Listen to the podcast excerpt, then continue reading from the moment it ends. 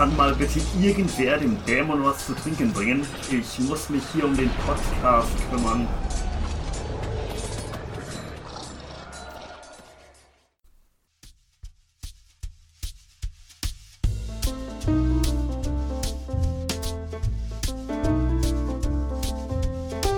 Inspektrum, der Podcast aus der deutschsprachigen aceback Community.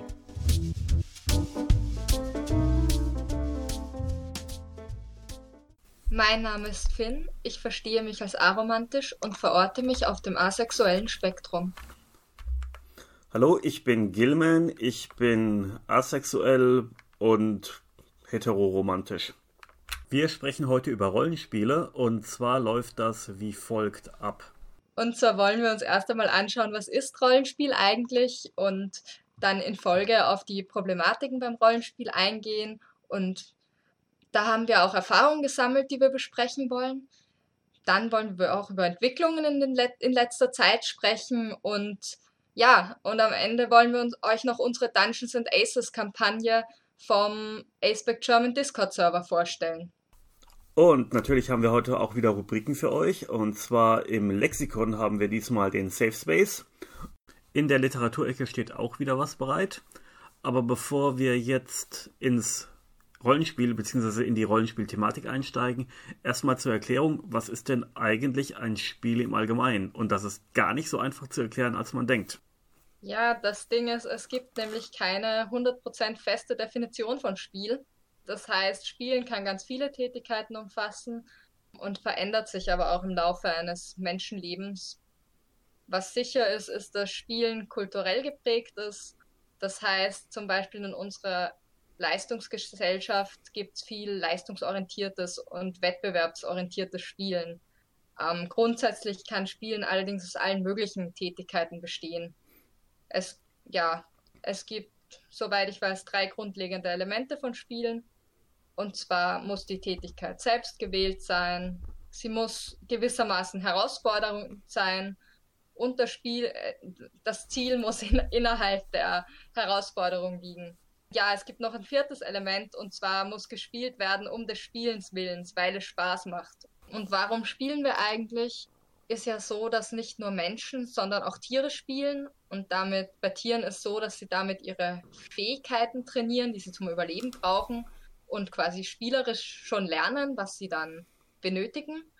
Und das ist bei Menschen eigentlich nicht so unähnlich, würde ich mal sagen. Und zwar werden beim Spielen gesellschaftliche Rollen und Verhaltensweisen eingeübt. Das Spielen legt einen Grundstein für zukünftiges Tun. Man lernt mit Herausforderungen umzugehen, ähm, flexibler zu werden, auf Situationen zu reagieren. Und das ist quasi, auf die Art hat Spielen dann auch eine gesellschaftliche Relevanz. Genau. So kann man nämlich sagen, dass Räuber und Gendarm ist im Prinzip Jagdverhalten aus der Zeit, wo wir noch Jäger und Sammler waren. Und komm, wir spielen Vater, Mutter, Kind. Das braucht ja überhaupt keine Erklärung. Wobei, das kann man natürlich mittlerweile insofern kritisieren, als dass da natürlich heteronormative Rollenmodelle ähm, weitergetragen werden. Aber deswegen können wir da ja ähm, ganz cool wieder in der Weiterentwicklung von Spielen sein. Das ist ganz interessant, weil mir fällt gerade ein, dass ich eigentlich, ich meine, ich habe schon Vater, Mutter, Kind gespielt, aber ich habe gern das Kind gespielt oder den Hund, lustigerweise. ähm, ja, genau. Und insofern kann man sagen, dass Verspieltheit quasi auch ein Mittel ist, ähm, damit wir lernen, uns zu entwickeln und zu entfalten und auch unser Potenzial zu erreichen. Weil du ja gerade meintest, gespielt wird des Spielens willen, da sind wir jetzt nämlich bei dem Punkt, wo das mit der nicht eindeutigen Spieldefinition ist. Bei Rollenspielen kann es nämlich tatsächlich so sein, dass die nicht des Spielenswillens gemacht werden, sondern die werden ja auch äh, teilweise so in einem therapeutischen Zusammenhang gemacht. Übernehmen doch jetzt mal die, die Rolle deiner Mutter, deines Vaters und so weiter. Aber darum geht's heute nicht. Heute geht's quasi um das Fantasy-Rollenspiel. Da ist es so, man spielt ein Abenteuer, man übernimmt im Prinzip die Rolle eine, einer Person in einem, ich nenne es jetzt mal der Einfachheit halber, interaktiven Roman. Das ist jetzt keine wirklich offizielle Definition, aber wenn man äh, den Leuten erklärt, stell dir vor, du sitzt an einem Tisch und du bist in einem interaktiven Roman. Das ist so wie, wie der Herr der Ringe, nur dass du eben die Rolle von Aragorn hast oder von Arwen oder so. Und du musst dich nicht unbedingt so verhalten, wie die Person das im Roman gemacht hat, sondern du bist komplett innerhalb des Regelsystems oder der Vorgaben des Spiels frei zu handeln und kannst alles Mögliche machen. Oder also ganz kurz zusammengefasst, und ich lese jetzt mal aus der Wiki Wikipedia vor. Das Pen-and-Paper-Rollenspiel ist ein Spiel, bei dem die Mitwirkenden fiktive Rollen einnehmen und gemeinsam durch Erzählen ein Abenteuer erleben. Als Hauptspielmittel werden fast immer die namengebenden Stifte und Papier, deswegen Pen and Paper, eingesetzt, um die dargestellten Rollen auf Charakterbögen zu beschreiben und Notizen zum Spielverlauf zu machen. Nicht zuletzt gehören zum Material Rollenspielabenteuer, Spielweltbeschreibung und Spielregelhandbücher. So gut wie immer werden auch Spielwürfel oder andere Zufallselemente verwendet. Und bei diesen Zufallselementen kommen wir dann äh, später in der Literaturecke nochmal auf was. Es müssen nicht immer Würfel sein. Ja, ich möchte hier noch schnell hinzufügen, dass es natürlich beim Rollenspiel nicht nur immer Menschen sind, die man da spielt, sondern es können auch mal Tiere sein, oder sogar Gegenstände. Also alles Mögliche. Man könnte ein Rollenspiel aus der Sicht von Fahrrädern machen, wenn man Spaß dran hat. Und neben Pen and Paper gibt es, auch wenn wir heute hauptsächlich über Pen and Paper sprechen, natürlich noch andere Arten von Rollenspielen. Zum Beispiel Schreibrollenspiele, wo man nicht gemeinsam an einem Tisch sitzt, sondern hauptsächlich miteinander schreibt, über unterschiedliche Plattformen oder sogar Messenger. Und Live-Rollenspiele, wo man die Figur nicht nur durch Sprechen sondern auch mit dem Körper darstellt und handelt. Ja, und dann gibt es natürlich neben dem reglementierten Rollenspiel auch noch asso assoziative Formen, die freier sind. So wie bei ungefähr allen Themen gibt es auch beim Rollenspiel seine Problematiken und auf die wollen wir jetzt ein bisschen weiter eingehen. Ich möchte allerdings vorausschießen, dass sich diese Problematiken in den letzten 30 Jahren sehr gebessert haben. Jetzt sage ich natürlich ziemlich was über mein Alter, aber ich habe über 30 Jahre Rollenspielerfahrung und am Anfang war es halt so, dass der berühmt-berüchtigte Chainmail-Bikini, also für die, die es nicht wissen, das ist so eine, so eine äh, alte Darstellung von Heldinnen, dass die halt immer sehr knapp bekleidet waren, also quasi einen Bikini anhatten, bloß dass der eben aus einem aus Kettenhemdenmaterial bestand. Also, wenn es weibliche Charaktere gab, dann waren die quasi immer extrem attraktiv, extrem knapp bekleidet, wurden quasi auf ihre Sexualität zurecht reduziert. Wobei das irgendwie sehr spannend ist, weil wie so ein Bikini schützt ja auch nicht, oder? Da kann er nee, absolut nicht. bestehen. Eben, eben. Und das, nicht das, die beste Rüstung. Nee, und das, das war halt auch einer der ersten Kritikpunkte. Ich meine, zu der Zeit war Rollenspiel auch tatsächlich sehr männlich dominiert. Sagen wir mal, 90, 95 Prozent aller Spieler waren eben Jungs eines gewissen Alters und eben auch sehr weiß. Ich kann mich auch noch erinnern, also das ist meine, somit meine ersten Live-Rollenspielerfahrungen. Da waren eben zwei Damen anwesend und die waren auch beide quasi verpartnert. Und mit dem einen Partner war ich recht eng befreundet. Und der hat eben auch gesagt, dass er am Anfang seine Freundin eben wirklich hat quasi ähm, schützen müssen, weil diverse Herren der Schöpfung in dieser, in dieser Live-Rollenspielrunde haben quasi dann die Frauen als mehr oder weniger freiwillig betrachtet. Also es ist zumindest bedenklich, ich bin froh, dass es sich so weit gebessert hat, zumindest anfängt sich zu bessern, wobei natürlich noch viel zu tun ist in manchen, ja. in manchen Punkten. Absolut. Was es früher halt auch noch gab, was ich miterlebt habe und was zum Glück jetzt schon seit langer Zeit nicht mehr vorgekommen ist, zumindest nicht in meinem Umfeld, wenn eben ein Spieler am Tisch offen homosexuell war, dass dann ähm, Leute sich geweigert haben, neben dem zu sitzen was ich auch mitbekommen habe, das ist allerdings auch schon jetzt einige Weile her, das war noch in den 90ern, dass Frauen vorgeschrieben bekommen haben, was sie denn gefälligst zu spielen haben. Dass man eben ihnen nicht die freie Auswahl gegeben hat, wie es zum Beispiel bei, bei Männern dann der Fall war. Also es hat nie jemand irgendwie ein Mann gesagt, du musst das spielen oder das spielen, aber Frauen durften dann eben nur Burgfräulein spielen oder bei Vampire nur bestimmte Clans oder so. Es war also totaler Schwachsinn. Was dann noch dazu kam, war, dass man immer davon ausgegangen ist, dass wenn ein, ein weiblicher Charakter in der Runde ist, also im Spiel eine weibliche Person, dass die grundsätzlich immer super attraktiv sein musste. Ja, das ist, ich finde das grundsätzlich immer sehr, also generell auch problematisch, wenn vorgeschrieben wird, dass ein Charakter super attraktiv sein muss. Aber was vielleicht ein bisschen weniger problematisch ist und trotzdem etwas zum drüber nachdenken, ist, da habe ich aber mehr Erfahrung aus dem Schreibrollenspiel, wo es weniger Regeln gibt, wie ein Charakter jetzt auszusehen hat oder zu sein hat, aber wo man dann trotzdem sieht, dass viele Charaktere einfach bestimmte Anforderungen erfüllen und einfach attraktiv sind. Also wie gesagt, weniger problematisch, als wenn es vorgeschrieben wird, aber trotzdem interessant, weil man sieht, dass es unsere gesellschaftlichen Vorstellungen widerspiegelt davon, wenn dann in jedem vor allem weiblichen Steckbrief steht, zusätzlich bei der Aussehensbeschreibung, der Charakter ist attraktiv, weil wir offensichtlich die Vorstellung haben, jeder oder jede als weiblich gelesene Person muss attraktiv sein. Und das finde ich ist doch trotzdem etwas, zum, das gibt mir zumindest zum Denken. Das stimmt, das stimmt. Da werden quasi ins Rollenspiel, also realweltliche Vorstellungen, wie jemand zu sein hat, quasi transportiert. Und das sollte auch nicht sein. Naja, ein Stück weit ist es dann wieder unter Anführungszeichen verständlich in Ermangelung eines besseren Wortes, weil natürlich das Spiel unsere Welt widerspiegelt und die Welt unser Spiel. Aber da müssen wir eben überdenken, vielleicht wollen wir das ändern und zwar in der Welt und im Spiel. Genau. Und da kommen wir nachher wieder auf unsere Dungeons and Aces Kampagne. So, genau. aber nichtsdestotrotz, es ist ja mittlerweile besser geworden. Die äh, Szene ist auch durchmischter, ist zwar immer noch mindestens, sagen wir mal, 60, 70 Prozent männlich, aber es gibt immer mehr Frauen, die spielen. Es gibt auch gewisse Bereiche, wo, wo ähm, ja, weibliche Charaktere quasi dominieren, beziehungsweise weibliche Spieler was auch, also was auch wirklich wichtig ist, dass, also was ich jetzt meine, worauf ich beziehe, ist eben, dass Spieler homo oder homosexuelle Spieler homosexuelle Charaktere spielen dürfen und auch sonst, ähm, weil es ja auch wahnsinnig wichtig ist, dass man sich selber in seinen eigenen Charakteren auch repräsentiert findet. Ähm, und dass man einen Charakter spielen kann, der einem auch entspricht. Genau.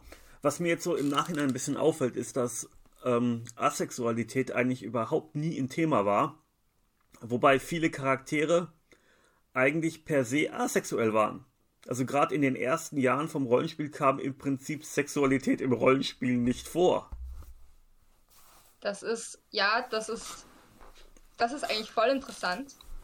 Im Schreibrollenspiel gar nicht so, sage ich jetzt mal, also in meiner Erfahrung, weil da eher der Fall ist, dass eben gefragt wird, was ich auch was mir persönlich damals schon aufgefallen ist und was ich ein bisschen problematisch fand, finde, auch wenn sich das gebessert hat, als zumindest meine Community älter geworden ist, ähm, dass jeder Charakter einen Partner haben musste oder finden musste. Und dass gerade dann immer das Thema war, ich brauche eine Story für meinen Charakter. Ähm, find, hat irgendwer einen Partner für meinen Charakter? Kann sich der jetzt verlieben? Und wenn das das einzige Narrativ ist, und ich sage jetzt nicht, dass es ein schlechtes Narrativ ist, es ist ein cooles Narrativ für viele Leute und viele Leute haben Spaß daran.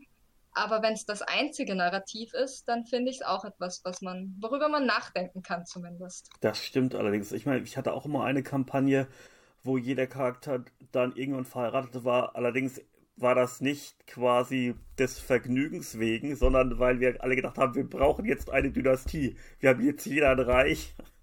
Wir müssen uns fortpflanzen. Also das war rein pragmatisch und das ist dann wieder ein Aspekt, der kommt nachher auch bei der Dungeon Aces Kampagne. Also, wir haben hier, wie vorher schon angekündigt, auch wieder ein paar Leute nach ihren Erfahrungen gefragt. Und diesmal halten wir es ein bisschen kürzer mit den Erfahrungen, weil es letztes Mal so lang geworden ist. Ähm, aber wir wollen wieder ein paar Sachen vorlesen und kommentieren. Und zwar sagt eine Person zu unangenehmen Erfahrungen im Rollenspiel, ich habe als weiblich gelesene Person einen männlichen Charakter gespielt, der fast immer mit sie, ihr angesprochen wurde. Hinweise darauf wurden mit Ausflüchten beantwortet und nach kurzer Zeit wurde wieder misgendert.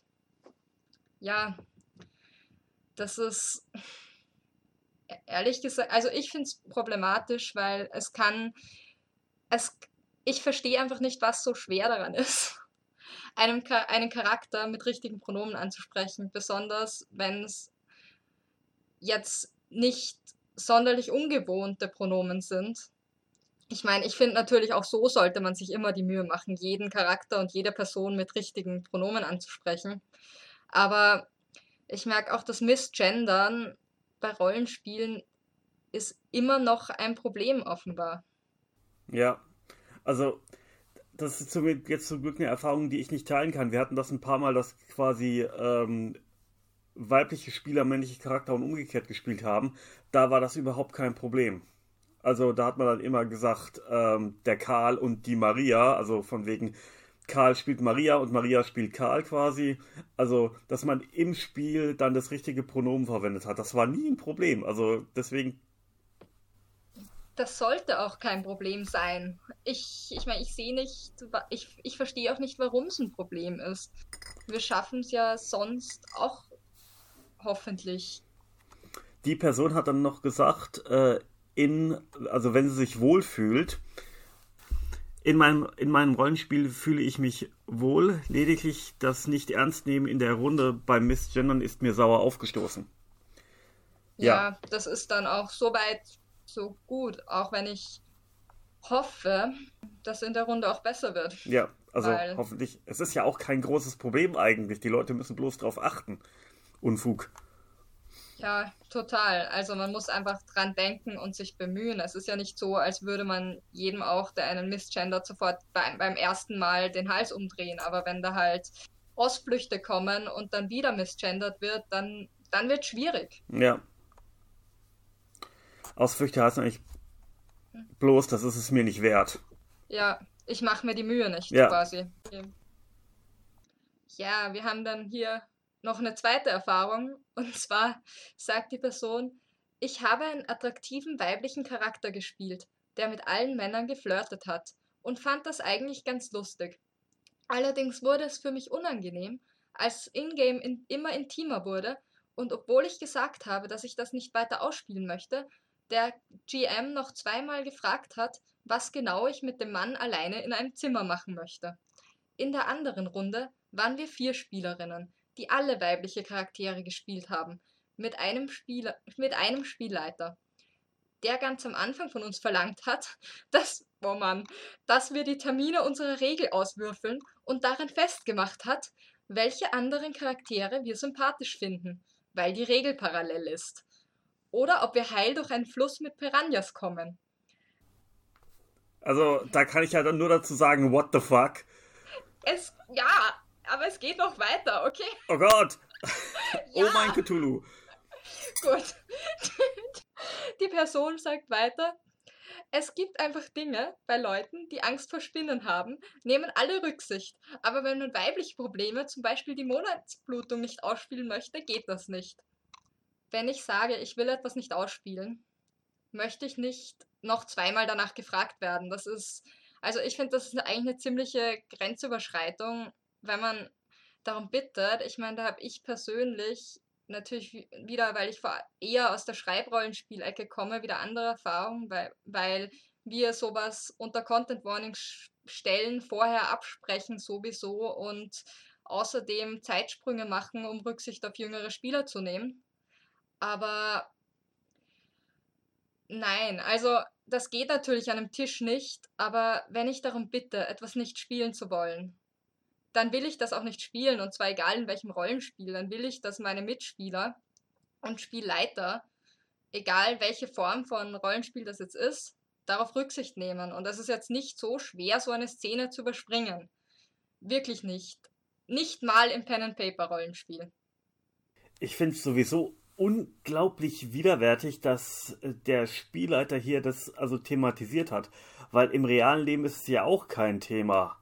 Also, das ist das ist wirklich so, so von wegen so, oh, ich muss das jetzt wissen. So, ah. Also ich. Äh. Du redest jetzt von der Regel, oder? Ja. Ich meine, ja, total. Also, ähm, welchen Einfluss hat das darauf? Also, ich meine, ich verstehe schon Blut und so, aber welchen Einfluss hat das, ob ich darauf, ob ich heil durch einen Fluss von Piranhas komme? Ähm, so tödlich. Also ich meine, gut, Piranhas sind schwierig, aber und in der Fantasy-Welt sind sie vielleicht auch sehr gefährlich. Aber nein, einfach nein. ja, und wen ich sympathisch finde, hängt nicht 100% davon ab, wann die Person die Regel hat. Die kann die Regel parallel mit mir haben und so unsympathisch sein. Hundertmal. Also, der Spielleiter hat auch relativ wenig Ahnung offensichtlich. Oder, naja, relativ wenig realistische Ahnung. Selbst wenn das einen Einfluss hätte. Klammer auf, wir haben keine Ahnung, ob der irgendwie irgendwie existiert oder auch wie groß der ist. Klammer zu. Und ich würde eher sagen, existiert nicht, noch eine Klammer zu. Ähm, selbst wenn es einen Einfluss hätte, wäre es nicht ausschlaggebend. Wenn die Person Vollidiot ist, dann ist sie ein Vollidiot. Und eine Vollidiotin oder eine idiotische Person, je nachdem, welches Gender und welche Pronomen. Ähm, aber nur weil sie die Regel annähernd oder gleichzeitig mit mir hat, finde ich sie nicht sympathisch. Und werde ich sie auch nicht sympathisch finden. Punkt.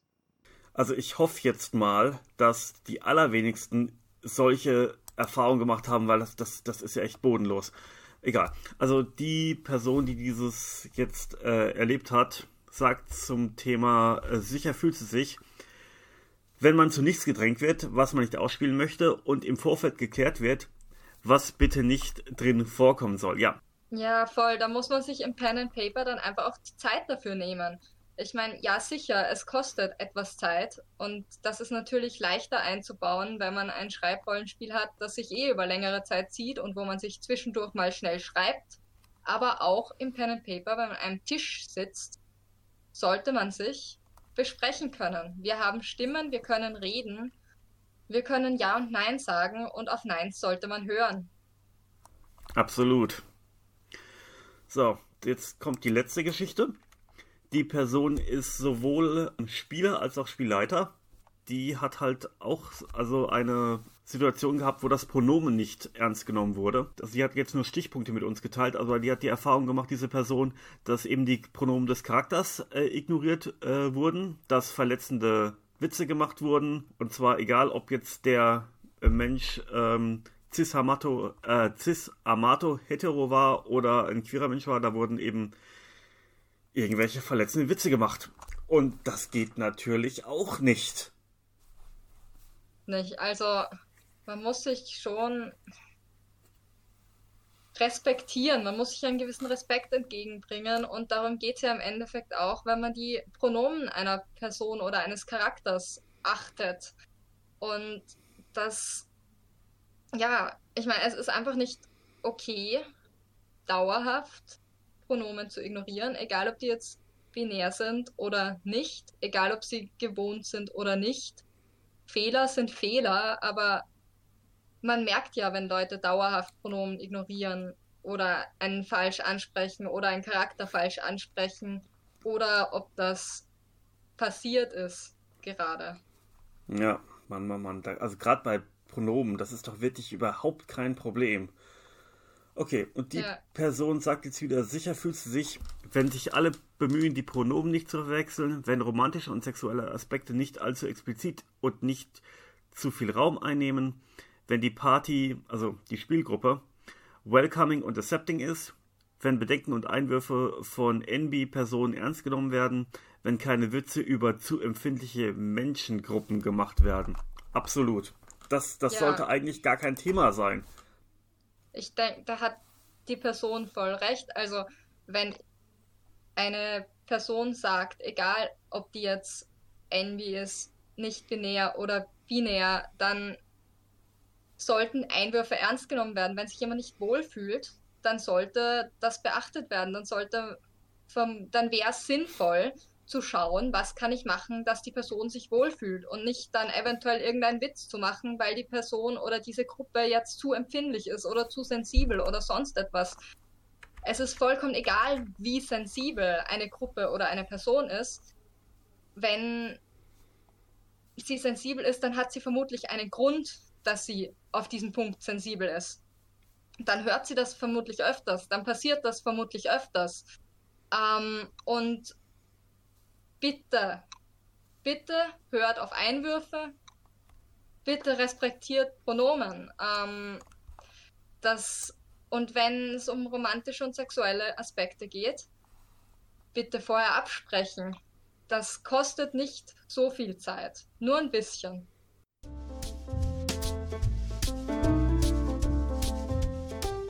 Ja, ich meine, wir finden im Rollenspiel ja auch ein Abbild der Gesellschaft. Das heißt, wenn irgendwo eine Gruppe oder bestimmte Personen dominieren, dann zeigt sich das auch wieder im Rollenspiel. Weil, wie gesagt, beim Spielen bilden wir Dinge ab, lernen aber auch Dinge. Und es spiegelt sich so ein bisschen. Ähm, und dementsprechend spiegeln sich auch Geschlechterrollen. Da finde ich interessant, aber eben auch, weil wir gesagt haben, auch in letzter Zeit hat sich viel verändert dass das auch besser geworden ist, würde ich jetzt mal sagen, auch wenn noch viel zu tun ist. Zum Beispiel ist DSA, also das schwarze Auge, das erste gleichberechtigte Rollenspiel. Da gab es auch schon sehr früh homosexuelle NPCs, also Nichtspielercharaktere. Genau. DSA hatte bereits in seiner Erstauflage gleich am Anfang vom Regelbuch stehen, DSA ist gleichberechtigt, es gibt, es ist nicht so, dass Frauen irgendwie schwächer werden oder so und jeder kann im Prinzip alles spielen. Die ganze Welt ist komplett gleichberechtigt. Und was auch noch ist, was ursprünglich eher so aus den Horrorrollenspielen kam, aber was sich mittlerweile auch immer weiter verbreitet, sind eben Triggerwarnungen, dass eben auch Wert drauf gelegt wird, dass bei der Beschreibung von irgendwelchen Szenen eben vorher gewarnt wird, dass jetzt was kommt und wenn irgendein Spieler, Spielerin, Spielperson da nicht mit einverstanden ist, dass man das dann eben einfach unterlässt, weil es geht ja darum, dass alle Spaß haben und dass man nicht auf Kosten von irgendjemandem Spaß hat. Übrigens, vergleichbare Tendenzen, dass es eben besser wird, findet man auch in anderen Fandoms. Zum Beispiel jetzt ganz normal im Sport gibt es immer mehr Coming-Outs. Oder zum Beispiel jetzt auch bei Star Trek gibt es jetzt ein homosexuelles Pärchen und auch eine non-binäre Person.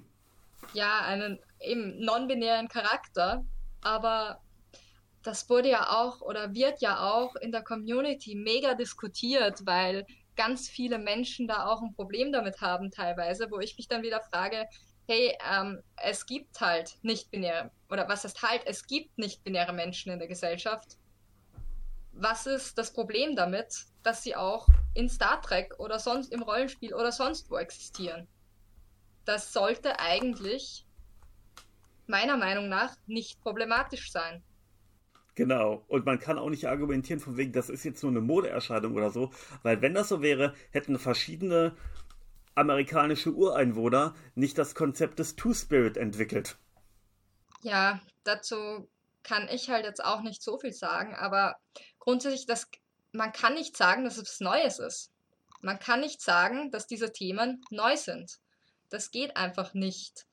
Aber es ist auch ähnlich bei Filmen, Büchern und Games, wenn man mal was findet, also wenn es dann Repräsentation gibt, dann wird das oft auch sehr heftig diskutiert. Und ich, ich persönlich bin nie über, also ich bin nie zufällig über Bücher mit queeren Charakteren gestolpert, bevor ich angefangen habe, danach zu suchen. Und ich finde spannend, dass es immer noch so eine Diskussion ist, teilweise, was existieren darf und was nicht existieren darf, weil es existiert. That's how it is. Get over it. Ja, wobei es dann überraschend ist, dass manche Fandoms wieder überraschend queer sind und dann entsprechend auch manche Schreibrollenspieler, die in diesen Fandoms stattfinden, auch wieder früh einen oder früh sehr queer geworden sind, würde ich sagen.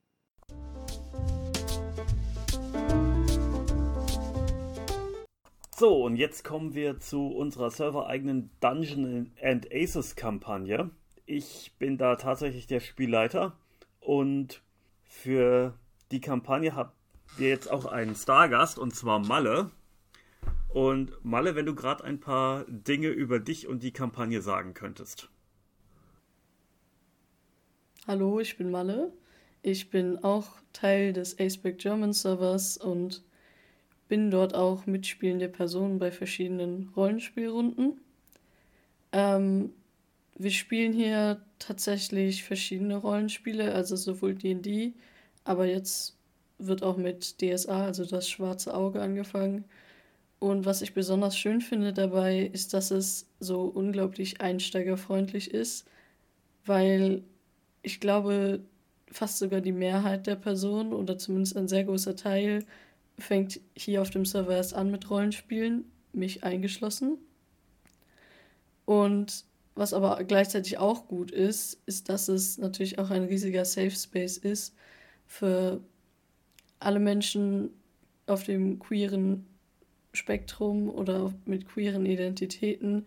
Es gibt nicht-binäre Charaktere, es gibt zum Beispiel nicht-binäre Mitspieler, Pronomen werden beachtet und es wird eine wirklich diverse Welt geschaffen, die auch besonders für Aces und Arrows eben ein Safe Space bietet, da eben solche Themen meistens eher ausgelassen werden.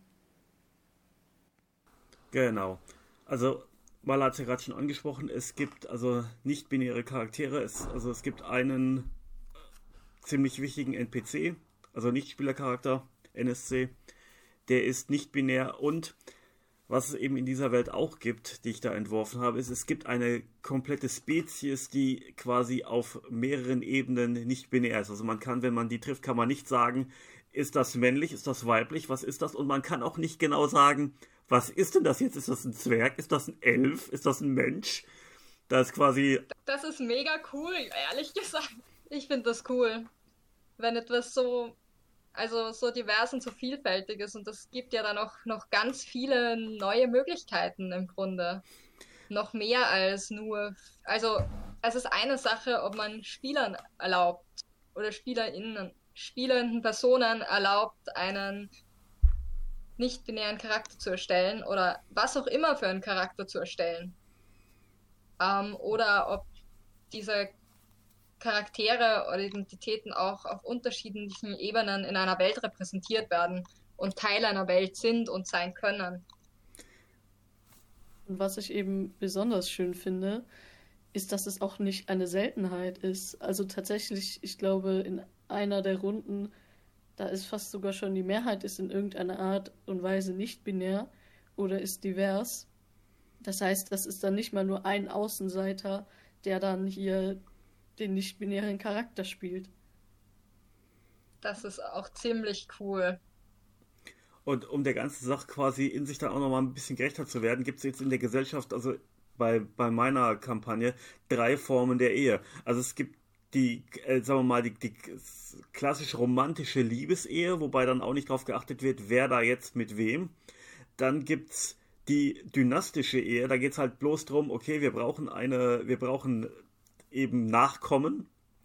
Und dann gibt es die Zweckehe, von wegen, der eine ist Hufschmied, der andere hat ein Gestüt, dann heiraten die. Die müssen überhaupt nichts miteinander haben. Die sind dann halt bloß quasi näher miteinander verbunden, weil das eben fürs Geschäft gut ist. Und die drei Ehen können sich auch und überschneiden. Das ist, das finde ich auch richtig cool, weil das dann einfach so viel differenzierter ist, weil wir, ich meine, ich beschwere mich ja gerne darüber, dass Beziehungen sehr, keine Ahnung, oft so schwarz-weiß oder oft so, dass es oft halt so ein starkes Narrativ gibt. Und ich finde unterschiedliche Narrative ziemlich cool und auch wenn es offen ist, auch für andere Narrative dann noch. Weil, wenn man kein Narrativ vorfindet, muss man sich eins schaffen, oder? In der Tat. Ich fand das jetzt auch in so, also ich habe mir da natürlich auch Gedanken drüber gemacht und dann habe ich mir auch gedacht, so von wegen, okay, dann mache ich das so, dann mache ich das so, und dann habe ich mir gedacht, so, wenn wir das so in der realen Welt hätten, wäre die Sache eigentlich auch viel cooler. Wie zum Beispiel diese, yes. diese drei Formen der Ehe, wo man dann auch quasi mit drei verschiedenen Leuten auf drei unterschiedlichen Weisen verheiratet sein kann. Was passt mir am besten genau. für diese Beziehung oder ja. für diese Beziehungen oder für unterschiedliche Beziehungen? Das ist cool. Ja. Ich mag das. Ich meine, man kann immer alles noch mehr diversifizieren, wenn man eine Möglichkeit dafür findet. Aber das finde ich ziemlich cool. So, danke Malle für deinen Erfahrungsbericht und dein Stargast-Sein im heutigen, in der heutigen Folge. Genau, ganz herzlichen Dank. Gerne, kein Problem. Tschüss. Tschüss. Tschüss.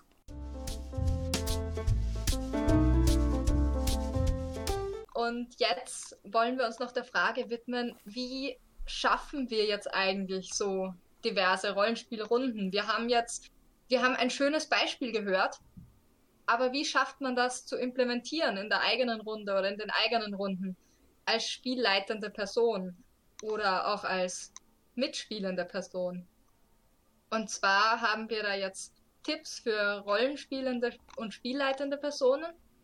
Und da würde ich sagen, wichtig ist, dass man ungefähr weiß, wer in der Kampagne dabei ist. Ähm, man weiß nicht immer alles über eine Person. Es muss auch sich nie, niemand outen. Aber wenn eine Person sagt, sie möchte etwas nicht ausspielen oder sie möchte gerne etwas anderes spielen oder sie möchte irgendetwas nicht vor allem, dann ist es gut, einfach darauf Rücksicht zu nehmen, dass sich die Person auch aus, ausdrücken kann, dass sie weiß, also dass sie weiß, dass sie sich wohlfühlen kann, dass sie weiß, dass ihre Grenzen geachtet werden. Ja. Genau. Ich meine, Rollenspiel ist ein kommunikatives Spiel und da sollte man auch darauf achten, dass man eben auch vorher miteinander redet und die Sachen abklärt. Genau, und wie gesagt, ich habe es eh schon mal gesagt, dafür muss man sich mal ein bisschen Zeit nehmen. Nicht es ist aber nicht ewig Zeit, es ist ein bisschen Zeit. Und die, wenn man das möchte und es einem wichtig ist, dass alle willkommen sind und sich wohlfühlen, dann kann man das auch machen. Das ist nicht so schwierig. Man muss nur mal bisschen mehr Zeit einplanen. Genau. Ähm, ja, und was dann noch wichtig ist, was wir, glaube ich, eh schon gehört haben, auch in den Erfahrungsberichten, ist, man, es ist einfach wichtig, die Pronomen aller mitspielenden Personen und der Charaktere im Spiel zu beachten und das auch von mitspielenden Personen einzufordern, wenn man Spiel gerade wenn man das Spiel leitet, ähm, dann hat man da ja auch eine gewisse, also eine Position, die das ermöglicht. Was man natürlich auch nicht vergessen darf, ist, dass diese Kommunikation nicht aufhören soll. Es ist nicht so, dass man es am Anfang mal klärt und dann ist gut. Es kann ja auch sein, dass sich während des Spiels irgendwas verändert. Auf der einen Seite kann es sein, dass Leute dann quasi sich immer wohler fühlen, sich mehr öffnen. Oder es kann auch sein, dass Leute am Anfang denken, mit der und der Situation kommen sie klar und dann kommen sie eben nicht damit klar. Und da ja. muss man eben auch drauf achten. Ja, genau. Und wenn, wenn sich das ändert, dann ist eine Person nicht zu sensibel, sondern fühlt sie sich einfach nicht wohl. Und wir wollen, dass Menschen sich wohlfühlen. Und das ist, und darauf müssen wir auch oder sollten wir auch eingehen wenn jemand sagt, er RCX möchte das nicht oder was auch immer.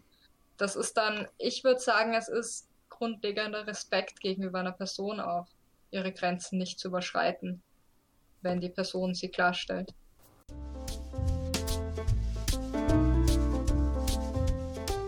warum reden wir da jetzt eigentlich über oder warum geben wir überhaupt Tipps, wenn wir eh Kampagnen in Safe Spaces, also sicheren Orten, sichere Kampagnen für, wir sind diverse Kampagnen haben?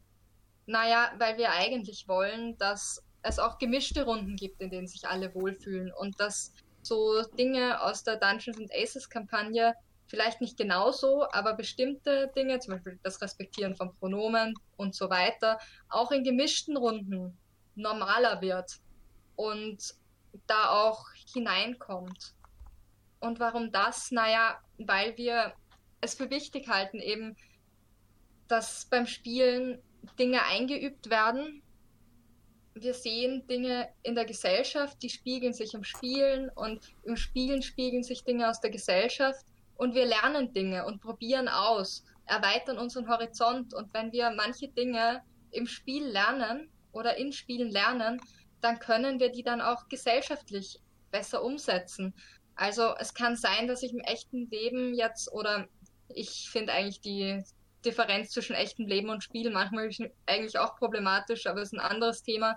Wenn wir im, wenn wir so in unserem Alltag keine zum Beispiel nicht-binäre Person kennen, aber mit jemandem am Tisch sitzen beim Rollenspiel, der nicht binär ist, oder auch beim Schreibrollenspiel, schreiben mit jemandem, der nicht binär ist oder einen nicht binären Charakter spielt, der dann ist das ein Einüben für dafür, wenn wir diese Situation auch im Alltag erleben und begegnen. Und selbst wenn das nicht der Fall ist, sollten wir in der Lage sein, nicht binäre mitspielende Personen zu respektieren. Das ist einfach, also meiner Meinung nach ist das ein Standard. Und ich würde sagen, es ist auch wichtig, dass wir eine Atmosphäre schaffen in unseren Runden und eben auch in den normalen unter Anführungszeichen, beziehungsweise gemischten Runden, in der sich alle wohlfühlen und alle mitspielen können. Weil wenn das nicht der Fall ist, dann schaffen wir schon eine Einstiegsbarriere für manche Menschengruppen und grenzen manche potenziellen mitspielenden Personen aus unseren Spielrunden, Foren oder Rollenspielgruppen aus, egal jetzt bei welcher Form von Rollenspiel. Und so auch bei Pen and Paper. Und dann gestalten wir uns, wenn wir nur immer nur das, wenn wir immer nur das wiederholen, was wir als die Hauptnarrative sehen gesellschaftlich, dann und anderes nicht annehmen, wenn es von außen kommt und wenn andere Personen kommen, die wir nicht gewohnt sind und die dann wieder irgendwie dadurch, dass sie sich nicht raus, dass sie nicht, sich nicht wohlfühlen, die dann quasi wieder raus ekeln unter Anführungszeichen. Oder dann gestalten wir uns eigentlich unseren eigenen, unsere eigene Echo Chamber, wo wir immer nur das sehen, was, wo immer das zurückkommt, was wir eh schon kennen und wir uns an nichts Neues gewöhnen. Dann verlieren wir den Lerneffekt beim Spielen auch und den horizont erweiternden Effekt.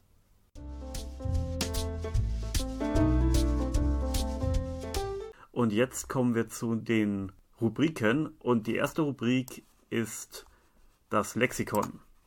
Und zwar erkläre ich euch heute das Wort Safe Space. Das haben wir jetzt schon mehrfach verwendet und bedeutet also übersetzt so viel wie sicherer Ort.